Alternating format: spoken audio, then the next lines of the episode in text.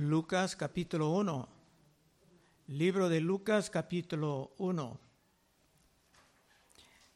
En la historia de los judíos se han recibido una multitud de promesas gloriosas.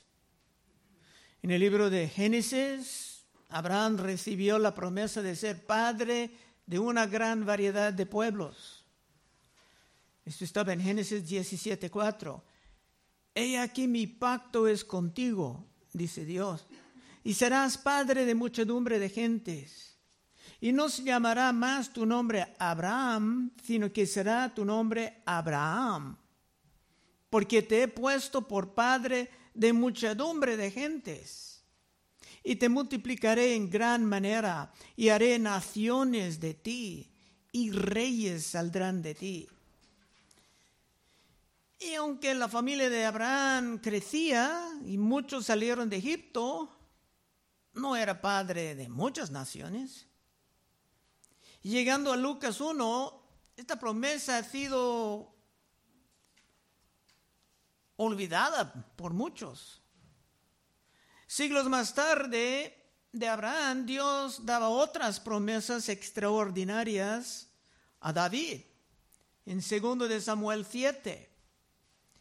Y cuando tus días sean cumplidos y duermas con tus padres, yo levantaré después de ti a uno de tu linaje, el cual procederá de tus entrañas, y afirmaré su reino. Él edificará casa a mi nombre. Ya estamos viendo en viernes esto de Salomón. Y yo afirmaré para siempre el trono de su reino. Yo seré a él padre y él me será a mi hijo. Y si él hiciere mal, yo le castigaré con varas de hombres y con azotes de hijos de hombres. Pero mi misericordia no se apartará de él como la aparté de Saúl, al cual quité de delante de ti. Y será afirmada tu casa y tu reino para siempre, delante de tu rostro y tu trono será estable eternamente. Hemos visto en los estudios de viernes que cuando David llegaba al fin de sus días, que Dios estableció a Salomón para continuar el reino, pero ese concepto del reino de David continuando eternamente era mayormente olvidado. Aunque la promesa era muy clara en las escrituras. Finalmente, había otra promesa en Jeremías sobre un nuevo pacto, que sería algo diferente de los otros pactos. En Jeremías 31, 31, Dios hablando dice, he aquí que vienen días, dice Jehová, en los cuales haré nuevo pacto con la casa de Israel y con la casa de Judá no como el pacto que hice con sus padres en el día que tomé su mano para sacarlos de la tierra de Egipto, porque ellos invalidaron mi pacto, aunque fui yo un marido para ellos, dice Jehová. Pero este es el pacto que haré con la casa de Israel después de aquellos días, dice Jehová. daré mi ley en su mente y la escribiré en su corazón. Y yo seré a ellos por Dios y ellos me serán por pueblo. Y seguramente se esperaban ese pacto por un rato, pero han pasado tantos siglos y tantos cambios en el pueblo que parte de unos cuantos fieles, la gran mayoría de la gente han olvidado a todas estas promesas gloriosas. Pero todo esto iba a cambiar muy pronto, porque Dios estaba visitando a su pueblo otra vez para cumplir todo.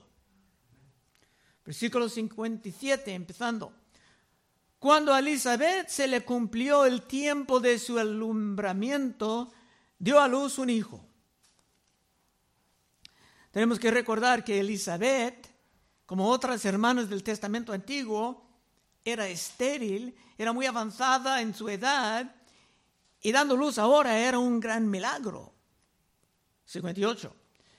Y cuando oyeron los vecinos y los parientes que Dios había engrandecido para con ella su misericordia, se regocijaron con ella. Aconteció que al octavo día vinieron para circuncidar al niño y le llamaban con el nombre de su padre, Zacarías. ¿Quién lo llamaba? Habiendo esperado tantos, tantas décadas por un hijo, y a lo mejor abandonando ya la esperanza de esto, todos los vecinos concluyeron que su nombre, como el único hijo de la familia, su nombre sería Zacarías, también como su padre, como era la costumbre de su cultura. 59. Aconteció que al octavo día vinieron para circuncidar al niño y le llamaban con el nombre de su padre Zacarías, pero respondiendo su madre dijo, no, se llamará Juan. Ese nombre, si buscas el versículo 13 de este capítulo, vino del ángel Gabriel. Así que esto era un poco de sorpresa para la gente. 61. Le dijeron, ¿por qué? No hay nadie en tu parentela que se llama con ese nombre. Entonces preguntaron por señas a su padre cómo le quería llamar y pidiendo una tablilla, escribió diciendo, Juan es su nombre. Y todos se maravillaron. Es que Zacarías no pudo hablar en este momento. Y muchos creen que ni podía oír porque aquí se hicieron señas para comunicar algo con él. Es que cuando el ángel Gabriel vino anunciando todo esto, Zacarías no pudo creerlo. Y por esto se caía ese, sobre él ese reproche de no tener la capacidad de comunicar y siendo cerrado en su propia mente por nueve meses, se tenía mucho tiempo de meditar, de reflexionar, de tal vez estudiar las escrituras en privado. Pero el tiempo ha pasado. Y Zacarías ya fue libre de su reproche. 64. Al momento fue abierta la boca y suelta su lengua y habló bendiciendo a Dios. El gran hombre no tenía ningún resentimiento ni rencor con Dios por lo que pasaba, con su capacidad de comunicar. Al contrario, era bien lleno de alabanza, de adoración porque con su conocimiento de las escrituras se sabía que ya el gran día de esperanza ha llegado. 65. Y le llenaron de temor todos sus vecinos. Y en todas las montañas de Judea se divulgaron todas estas cosas. Estaban llenados de temor, pero no en el mal sentido, sino que su temor era un temor de reverencia, viendo que Dios estaba otra vez visitando su pueblo después de estar callado por unos 400 años, por un largo rato. No había profecía, no había nada de milagros, nada público por lo menos. Se sentían casi como que Dios ha olvidado de su pueblo como cuando estaban sufriendo mucho tiempo en Egipto como esclavos. En medio de mucho sufrimiento, Dios acordaba su promesa en Éxodo y vino para dar alivio. Saliendo de Egipto era una forma de redención, pero ahora otra forma de redención estaba llegando y era una redención aún más importante. Pero dice en Éxodo 2.23, Aconteció que después de muchos días murió el rey de Egipto y los hijos de Israel gemían a causa de servidumbre y clamaron y subió a Dios el clamor de ellos con motivo de su servidumbre. Y oyó Dios el gemido de ellos y se acordó de su pacto con Abraham, Isaac y Jacob. Estamos tomando todo hoy en el contexto de la historia del Testamento Antiguo, porque Zacarías era un sacerdote de aquella época y su perspectiva era la historia judaica. Y el mensaje de hoy viene por medio de las proclamaciones de este rey antiguo. 66. Y todos los que las oían las guardaban en su corazón diciendo, ¿quién pues será este niño? Hablando de Juan. Y la mano del Señor estaba con él. Juan Bautista ya se nació y todo el mundo entre los fieles sabía que Dios estaba haciendo algo muy grande. Cuando una mujer avanzada de, edad y estéril tenía un hijo en el Testamento Antiguo, era como una gran señal de que Dios estaba preparando algo grande. Y Juan estaba recibido en una familia muy santa. Aunque Zacarías sufría un momento de incredulidad, se tenía una reputación de un justo. Vimos empezando el capítulo aquí en versículos 5 y 6. Hubo en los días de Herodes, rey de Judea, un sacerdote llamado Zacarías, de la casa de Abías. Su mujer era de las hijas de Aarón y se llamaba Elizabeth. Ambos eran justos delante de Dios y andaban irreprensibles en todos los mandamientos y ordenanzas del Señor. Si eran así antes de tener ese conocimiento nuevo de Dios, seguramente iban a seguir después.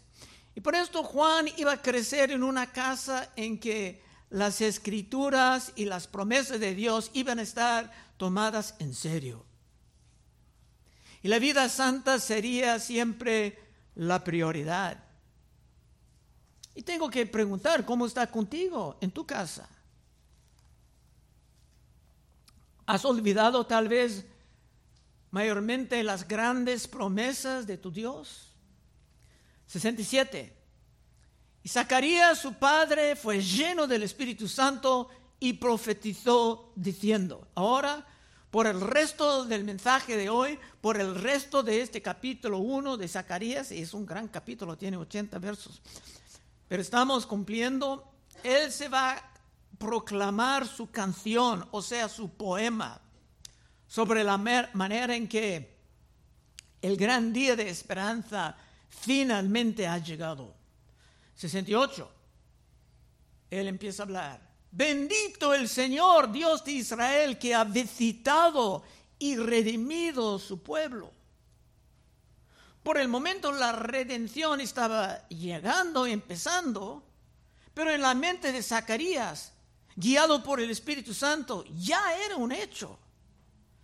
Todas las grandes promesas, todas las promesas casi olvidadas, ya estaban llegando a su cumplimiento. 68. Bendito el Señor de Israel que ha visitado y redimido a su pueblo y nos levantó un poderoso Salvador en la casa de David, su siervo. Zacarías aún no estaba hablando de su hijo, Juan, Zacarías era de la casa de Aarón, está hablando de Cristo de la casa de David. En realidad el gran redentor era Cristo Jesús, que en este momento María estaba llevando en su vientre. Y era muy probable que María estaba presente por todo esto y Jesús en su vientre, porque ella quedaba con Elizabeth por todo el término de su embarazo. Es que ahora para Zacarías todo tenía sentido. Y por su edad avanzada, era un gracia de Dios, a lo mejor iba a estar con el Señor en la gloria cuando la gente empezaba a maltratar a Juan, su hijo, porque Juan, su ministerio va a empezar muy gloriosamente, pero más tarde será bastante difícil. 70. Como habló por boca de sus santos profetas que fueron desde el principio. Todos los profetas de una manera u otra hablaban de Cristo. Y no voy a dar muchos ejemplos de esto, pero Isaías tenía uno de las, una de las más claras. Isaías 9:6, porque un niño nos es nacido, hijo nos es dado, el principado sobre su hombro, se llamará su nombre admirable, consejero, Dios fuerte, Padre eterno, príncipe de paz. Lo dilatado, que quiere decir crecimiento, lo dilatado de su imperio y de la, y la paz no tendrán límite. Sobre el trono de David y sobre su reino, disponiéndolo y confirmándolo en juicio y en justicia, desde ahora para siempre, el celo de Jehová de los ejércitos hará esto. Habla del celo de Jehová porque muchos van a pensar que todo eso es imposible. Hay muchos pasajes así en el Testamento Antiguo que solamente tienen sentido en la luz de la venida de Cristo Jesús, nuestra gran esperanza. De hecho, llegando al fin de este libro de Lucas, veremos la manera en que Cristo mismo abrió todas las escrituras sobre la manera en que ellas enseñaban de Él. Cristo estaba caminando con unos discípulos después de la, la resurrección y ellos aún no han reconocido quién era. Uno de ellos estaba hablando en Lucas 24, 24, y fueron algunos de nuestros al sepulcro y hallaron así como las mujeres habían dicho, pero a él no le vieron. Entonces él les dijo, Cristo con estos discípulos, oh insensatos y tardos de corazón para creer todo lo que los profetas han dicho. ¿Qué quiere decir? Que Dios espere que tú tengas una capacidad de entender los profetas, para creer todo lo que los profetas han dicho. ¿No era necesario que el Cristo padeciera estas cosas y que entrara en su gloria? Y comenzando desde Moisés, y Moisés es el principio, porque Moisés es el autor de Génesis, guiado por el Espíritu Santo. Y comenzando desde Moisés y siguiendo por todos los profetas, les declaraba en todas las escrituras lo que de él decían.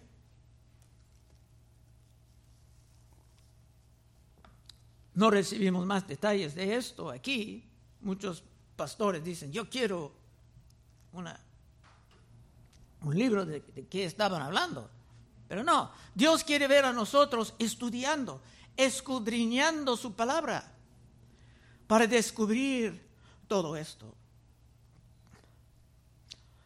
Continuando con la declaración de Zacarías en 71, salvación de nuestros enemigos y de la mano de todos los que nos aborrecieron, para hacer misericordia con nuestros padres y acordarse de su santo pacto. Era normal con los del Testamento Antiguo, y digo esto de Elizabeth y Zacarías, por vivieron gran parte de sus vidas en su Viejo Testamento, en el Testamento Antiguo, era normal ver sus enemigos como los filisteos, más tarde los de Babilonia, los griegos más tarde, ahora los romanos. Pero Cristo vino con la realidad de que nuestros enemigos más feroces son el mundo, la carne, nuestra carne y el diablo. La guerra que tenemos es más espiritual y menos política. A veces los conflictos políticos pueden ser una gran distracción para los hermanos si aún no han llegado a la madurez espiritual. Pero lo que Zacarías dijo del santo pacto era la conclusión de que el día de la esperanza por fin ha llegado. 73. Del juramento que hizo Abraham, nuestro Padre, que nos había de conceder que, librados de nuestros enemigos, sin temor, les serviríamos. Esto es algo grande, porque muchos cristianos, aunque quieren servir al Señor, viven en grandes temores. Y el temor en, este verso no es la reverencia, o sea, el temor de Dios, sino que es el temor de hombres o temor de circunstancias. Proverbios 29, 25, el temor del hombre pondrá lazo, mas el que confía en Jehová será exaltado. La implicación aquí es que los que viven en muchos temores realmente no están confiando en su Dios. El mandamiento más común en todas las escrituras es no temáis. Tantas veces aparece que tiene un verso para cada día del, del año.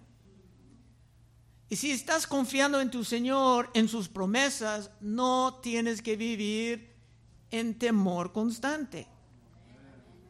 Mateo 6, 25. Cristo hablando, por tanto os digo, no afanéis por vuestra vida, qué habéis de comer o qué habéis de beber, ni por vuestro cuerpo qué habéis de vestir. ¿No la vida más que el alimento y el cuerpo más que el vestido? Mirad las aves del cielo que no siembran, ni ciegan, ni recojan en graneros, y vuestro Padre celestial las alimenta. ¿No valéis vosotros mucho más que ellas?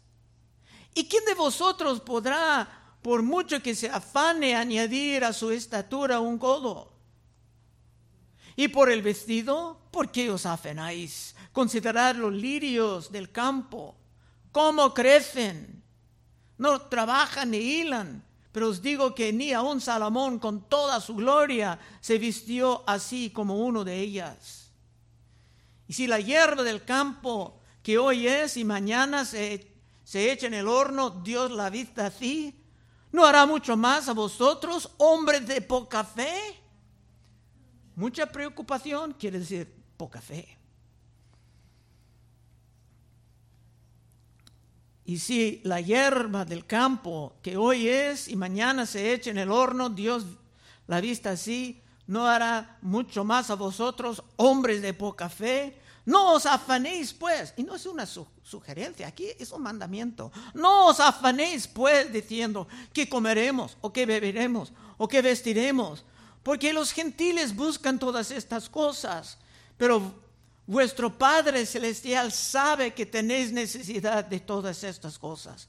Mas buscad primeramente el reino de Dios y su justicia, y todas estas cosas os serán añadidas. Así que no os afanéis por el día de mañana, porque el día de mañana traerá su afán. Basta cada día su propio mal. Entonces, si tienes una fe fuerte en Cristo, no debes de tener una vida llena de temores. 75. En santidad y en justicia delante de Él todos nuestros días. Cuando finalmente entiendes que el pecado es tu enemigo, entonces vas a ver el arrepentimiento y la santidad como tus amigos. Y los hermanos verdaderos van a estar dedicados a la santidad, no por unos meses en el principio de su fe, sino por todos sus días manifestando que su fe es verdadera. Esto era muy, muy claro en el libro de Hebreos, donde unos hermanos estaban tentados a abandonar la fe o a no tomar la fe en serio. Solamente voy a citar unos versículos de este libro. Hebreos 2.3. ¿Cómo escaparemos nosotros si descuidamos una salvación tan grande? la cual habiendo sido anunciada primeramente por el Señor, nos fue confirmada por los que oyeron. No había razón de abandonar. Entonces era una provocación a Dios. Hebreos 3:14. Porque somos hechos participantes de Cristo, con tal que retengamos firme hasta el fin nuestra confianza del principio. Entre tanto que dice, si oyeres hoy su voz, no endurezcáis vuestros corazones como en la provocación. Tenían muchos ejemplos de judíos apartando y ellos sirven para nosotros como amonestaciones. Hebreos 10:35. No perdáis pues vuestra confianza, que tiene grande galardón, porque os es necesaria la paciencia para que, habiendo hecho la voluntad de Dios, obtengáis la promesa. Finalmente, en Hebreos 12:14, seguid la paz con todos y la santidad, sin la cual nadie verá al Señor. Desafortunadamente en nuestra época hay muchos hermanos que viven engañándose a ellos mismos y por eso, por esto hay tantos perdedores en el equipo ganador. Ahora, finalmente, Zacarías va a hablar de su hijo, Juan, después de exaltar tanto el nombre de Cristo. 76, y estamos llegando al fin. Tú, niño, profeta del Altísimo, serás llamado, porque irás delante de la presencia del Señor para preparar sus caminos. Esto era como una repetición de lo que pasaba con Moisés y Aarón. Dice, dijo Dios en Éxodo 7 y 1. Jehová dijo a Moisés, mira, yo te he constituido Dios para Faraón y tu hermano Aarón será profeta. Cuando Dios dice que Moisés era como un Dios con D minúscula, es que era como un gran juez delante de Faraón, pero Aarón era su profeta. En el caso de Cristo podemos decir Dios con D mayúsculo y con Juan Bautista como su profeta. El punto es que nada de esto era nuevo sino que todo esto estaba cumpliendo profecías muy antiguas y nadie tenía excusa alguna por rechazar las revelaciones tan consistentes. 77. Para dar conocimiento de, de, salvación. Esto es hablando de Juan, su mensaje. Para dar conocimiento de salvación a su pueblo, para perdón de sus pecados.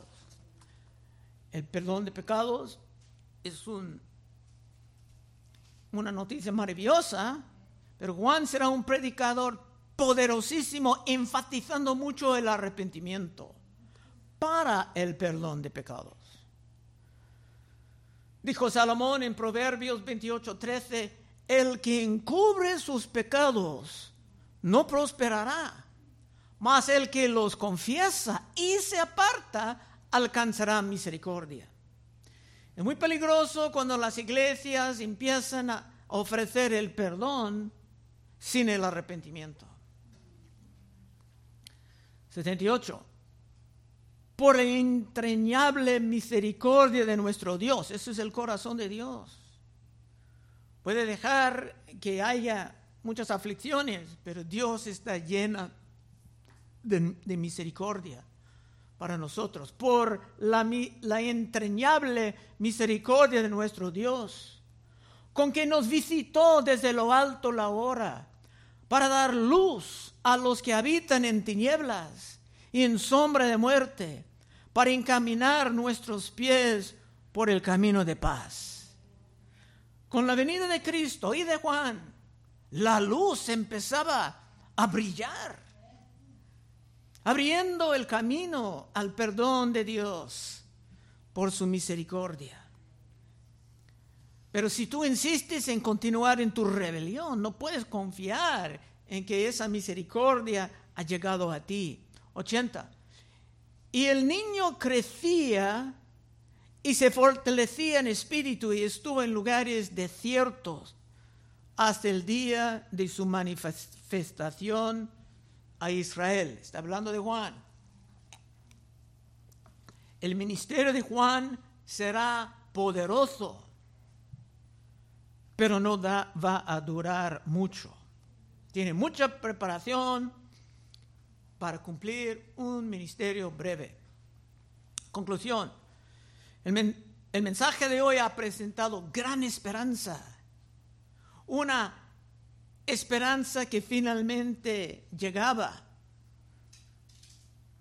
Lucas nos ha grabado muchos detalles que no aparecen en otros evangelios para que todo puede tener sentido para ti. Hermanos, vivimos en una época en que muchos jóvenes hasta sienten la tentación de quitar a sus propias vidas. A unos por el dolor que sienten, otros porque para ellos nada tiene sentido en esta vida. Pero si tú quieres vivir una vida llena de esperanza, que sí tiene sentido, entonces puedes pasar al frente en unos momentos y oraremos contigo. La realidad es que el día de la esperanza ha llegado. Oh Padre, te damos gracias que estamos recibiendo mucho de, ese libro de Lucas, tomándolo lentamente. Sigue, Señor, brillando tu luz en nosotros y por medio de nosotros. Ayúdanos a hacer que nuestras vidas cuentan, Señor, en estos tiempos oscuros. Pedimos en el santo nombre de Cristo Jesús. Amén.